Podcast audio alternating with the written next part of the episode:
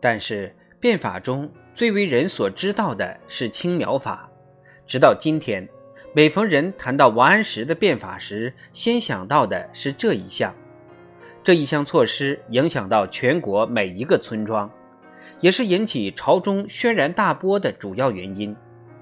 这一项措施本身确实不错，有些近似现代的农民银行。王安石年轻做太守时，曾在春耕时贷款与农民，收割时本利收回。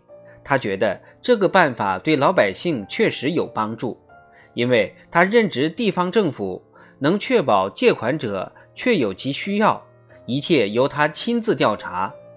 在陕西省，官方一层试办，也颇为成功。而且由于这项办法由山西开始。所以，农民借款仍叫青苗贷款。在年成好时，当局知道必然会丰收，就贷款与农人购买农具和麦苗。一经收割，官方就去收麦子以供军需，且有利息可赚。据《制治三司条例司》所说，诸路长平广汇仓钱谷，略计灌担。可及千五百万以上，炼散未得其宜，故为利未薄。今欲以剑在虎斗，欲贵粮减市价跳，欲见粮增市价敌，可通融转运丝苗税及钱胡，就变转易者，亦许兑换。仍以见钱，以陕西青苗钱利。愿欲借者己之，随税书纳胡斗，半为夏料，半为秋料。内有请本色或纳实价，贵愿纳钱者，皆从其便。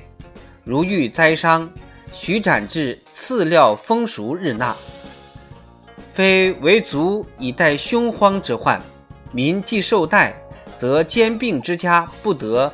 乘新陈不接以邀备息，又常凭广惠之物，收藏机制，必待年减物贵，然后出跳。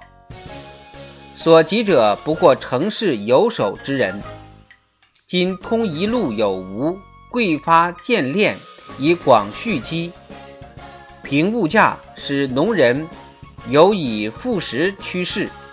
而兼并不得成其极，凡此皆以为民，而公家无所利其入，是以先王散会兴利，以为耕练补助之意也。这项美丽纯正的计划，原本是为农民之利益而设，结果竟一变而为扰民，弄得农民家败人亡。到底何以演变至此一地步？我们到后面再看。不过，我们应当说的是，这个新措施本乃长平仓古法的延续，但后来渐渐把古法取而代之。由宋朝开国时，政府在各地一直保持此类谷仓，用以稳定谷价。丰年谷贱伤农，政府则收买剩余的稻谷；在欠年时，正相反。稻谷支价高涨，官方则将稻谷抛售，用以平抑粮价。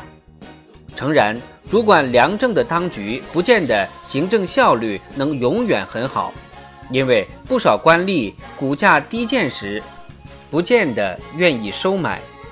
甚至在英宗治平三年，长平仓公布的数字显示，官家一年内收购五十万一千零四十八担谷物。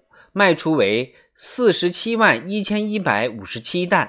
现在仓里的财货都已变为青苗贷款的本金，长平仓的正常公用自然终止了。青苗法的基本问题是，这种贷款必然会变成强迫贷款。王安石不容忍有异议，如今必须成功不可。他必须向神宗表示，此种贷款极为成功，深受农民欢迎。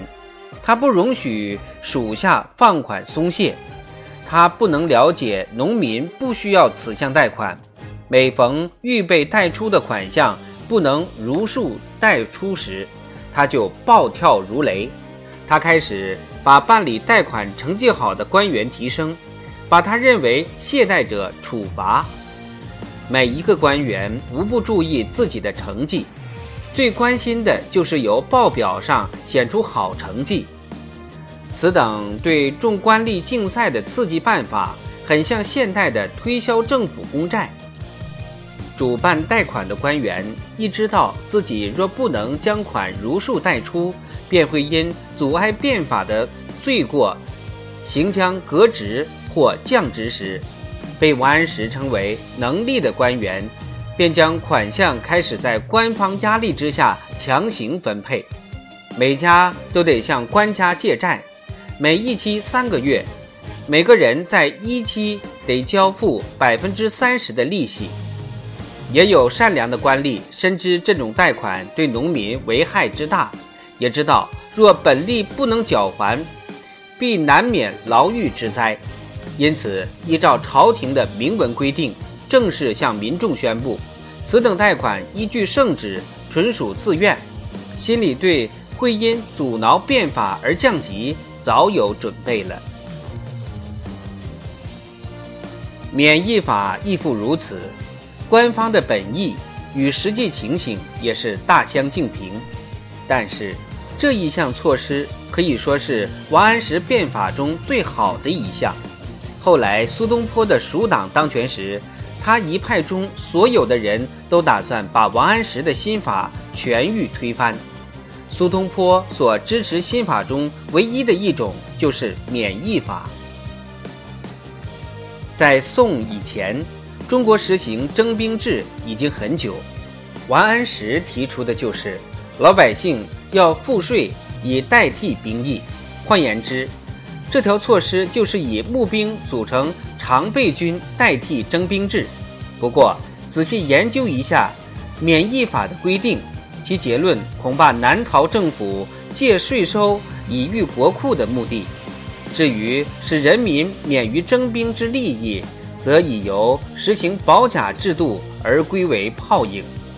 而保甲制度较之征兵制，则弊害更多。免役法慎重研讨一年之后，条文终于公布了。条文中规定，凡过去免于征兵之家，仍需付免役钱。例如，寡妇家中无子女，或只有独子，或虽有子女而尚未成年者，尼姑与和尚道士，都需纳一种税，名为注役钱。各地区在免疫配额之外，需多缴纳百分之二十，以供荒年百姓无力缴纳时应用。由此种税征集的款项。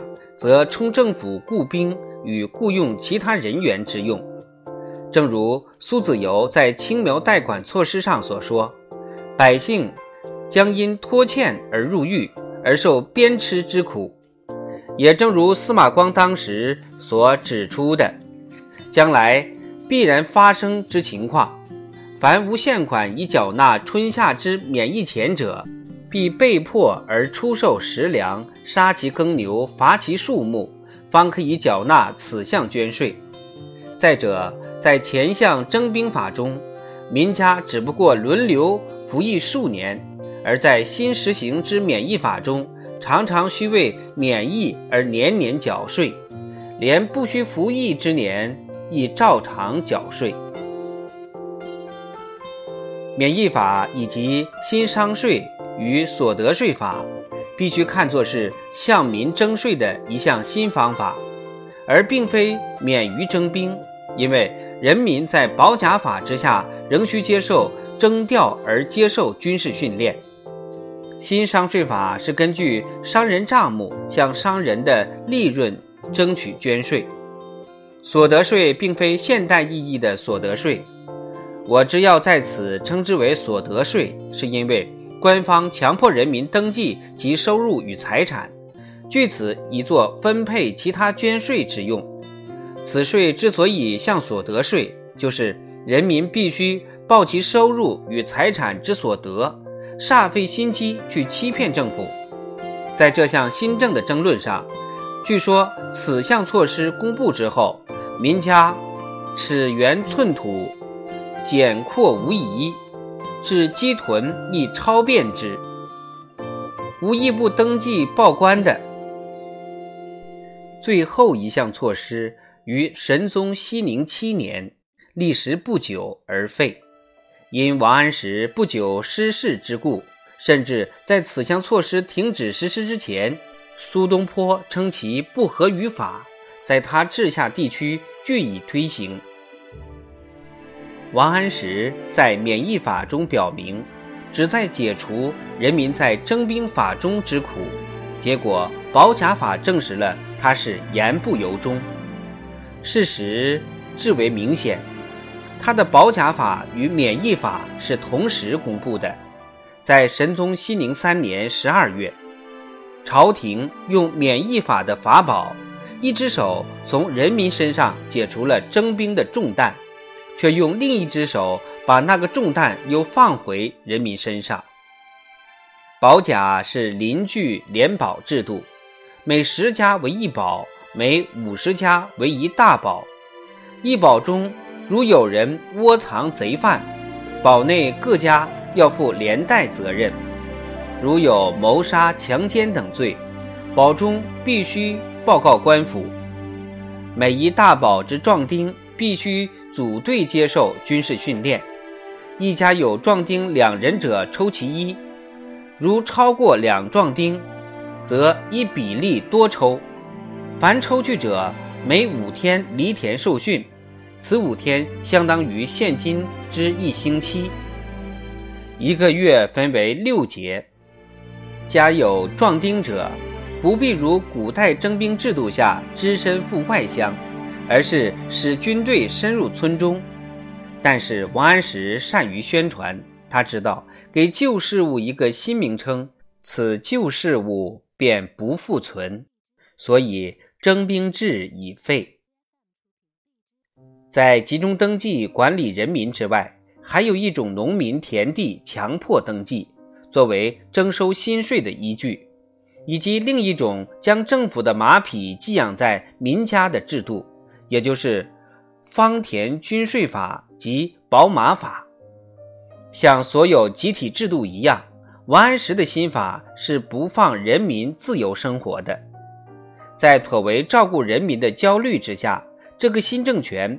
必须确知人民做些什么，有些什么，也像其他集体制度一样，这个新政权也认为缺少了特务人员是不能统治的，因而其特务制度在神宗熙宁五年成立。幸而苏东坡已经离开京都了。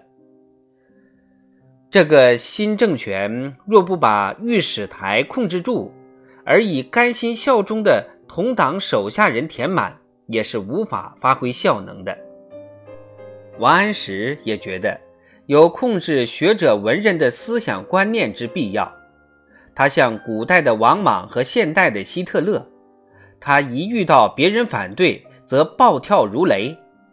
现代的精神病学家大概会把他列为患有妄想狂的人。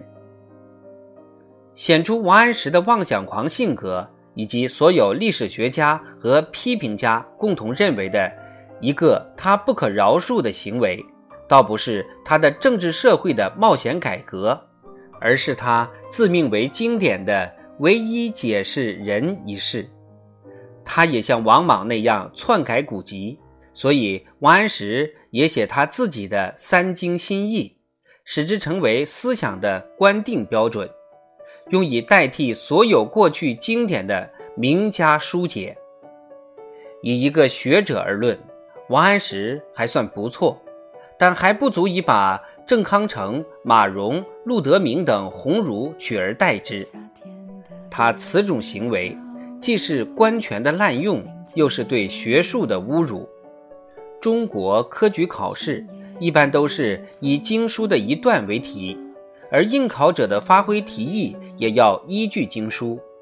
这个王室新制度的建立，就是说国内的考生必须在每个题意上要研究并且吸收王安石所说的话。自为政之道，佛教色彩的儒学，一直到纯、萧、志等字的语言。苏东坡离开京都之后，一次在地方考试时监考，曾写过一首诗，表示对考生试卷上所表现的思想观念之呆板、雷同的厌恶感。王安石的三经新义也和他的语言学一样，往往带有佛教思想，新思想创建多，而学术根基浅。但是他却相信，在解释古籍的思想和政治观念时，他之认为如何，就必然如何。他的三经新义糟不可言，他死之后就完全为人所遗忘，而且也一本无存了。可是，在他当权之时，则是科举考生人人所必读的经典。考生的意见如与宰相的见解小有出入，便因之落地而有余。最为人所厌恨者，是此三经新义是在两年之内仓促编成的。此书正式开始编纂，是在神宗熙宁六年三月。由他的小儿子和一个政治走狗帮助之下编成，两年后出版。这本急救章就定为儒家思想的标准书解，但每逢王安石对书解有所改变，为应天下考生之需，新版本立即出现，考生人人知道。他们的前途是全系于能否做这个修正本的应声虫而定。这里不讨论王安石学问如何，苏东坡觉得实在难以容忍，因为苏东坡的学问胜过他实在太多。不过现在也可以提一提，王安石的自说之荒唐可笑，简直跟外行人一样。在他的三经新义之外，在当时学人之中，大家最愤怒的事，就是王安石所引起的讨论字源学的怪风气。他的字说只是字的结构与来源的研究，不是用比较方法，而是凭个人的幻想。王安石相信这是独得之秘，是对学术上不朽的贡献。至老年时。有苦言不辍，成书二十五卷。王安石自谓二十四卷，马端林文献通考等作二十卷编著。西方的学者会了解，一旦学者任凭想象力纵情驰骋，而不予以科学方法的限制，就是不用汉人的说经与清儒的朴学方法。那他写二十五卷自说，真是易如反掌的事。若是用幻想，则这部幻想自说一天可写十部。像王安石这样研究一个字构成的各种理由，为什么一个字由某些偏旁组织起来就表示某种意义，那倒是容易而有趣。王安石的自说有五十条左右流传下来。都是供茶余酒后的笑谈。苏东坡和王安石之间的许多笑话，都是以此等字源学为关键的。苏东坡喜用反证论法，中文里有一个“鸠”字，是九鸟合成，显然九表示音。王安石不管语音学的道理。只想从意义上找点趣谈。一天，苏东坡和他闲谈时，忽然问王安石：“可是为什么‘鸠’字由‘九鸟’二字合成呢？”王安石语塞。苏东坡说：“我能告诉你为什么。《诗经》上有‘故鸠在桑，其子七夕’，七只小鸟加上父母两个。”不是酒吗？波字是由水加皮而成，皮此一偏旁表音。这个“波”字触动了王安石丰富的想象力。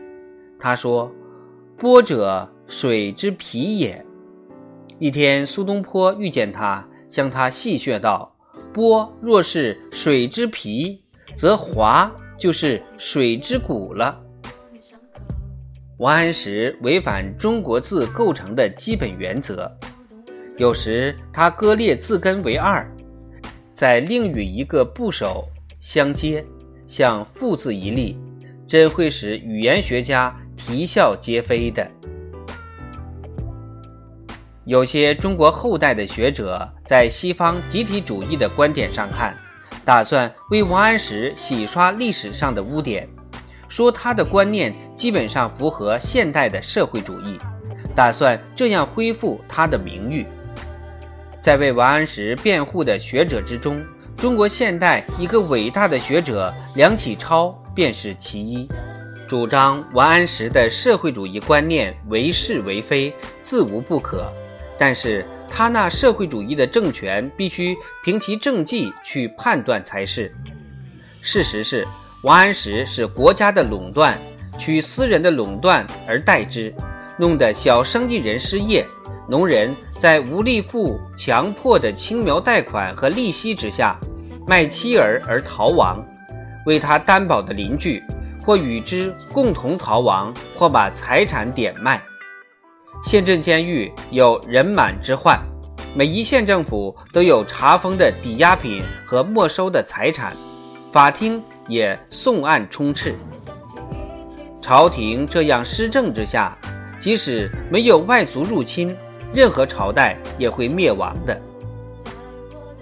在神宗熙宁七年，一道圣旨说商业停顿，百姓失业。过了两年。另一道圣旨停止了青苗贷款，其中说很多百姓因无力归还贷款而遭监禁鞭笞。在哲宗元佑五年，已是二十年左右之后，苏东坡在设法挽救乡间的经济破产，请求政府归还没收的财产，宽免贫民的欠债。他的奏折中说。即纳居收产业，除以有人承买交业外，并特给还。未足者，许贴纳收赎，仍不限年。四方闻之，莫不鼓舞歌咏。以为某等自失业以来，父母妻子离散，转在沟壑，久无所归。臣即看详，原初立法。本为兴治，是义以来，凡一时民间生财自养之道，一切收之于宫上。小民既无他业，不免与关中首尾交固，以致公通物产，照保立宪，增价出息，奢贷转变，以苟屈目前之急，及至县满，不能填偿。又理一重西伐，岁月易久，补欠愈多，苛决坚固，以待妻奴。在实行新法的几年里，王安石还能把惨况巧为掩饰，使神宗不明真相，坚称他的土地政策颇获农民支持。将一个集权政治渲染成民主政治，那种巧立名目，令人觉得犹如今日一样。那时也和现在一样，人民对一个政权是否爱戴，只有在那个政权失势之后才能知道。皇帝诚心要明白真相，自己派人去查访，但是太监和那些诡诈的调查官吏。知道皇帝赞成变法，于是总是向皇帝报告百姓喜爱新政，说税吏一到，人民欢呼。若照预先布置好的欢迎会的情况说，这话当然不错。王安石在当政数年之后，可怕的情况终于在皇帝驾前泄露出来，是经由一个地位卑微的宫廷门吏的几幅画。皇帝才知道的。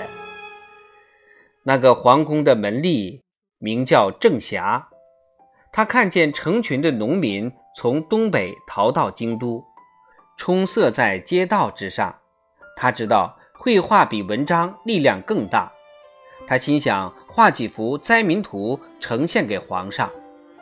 一幅难民图上画的是农民身上一半裸露，忍受着饥饿，在狂风暴雨使人无法睁眼之下，在阳关大道上挣扎跋涉；另一幅画上是半裸的男女正在吃草根树皮。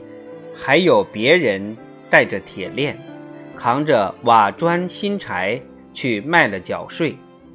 皇帝一见，掉下泪来。这次出奇的线图，既知以惊人的彗星出现和圣山崩陷，神宗才废止了多项王安石的新法。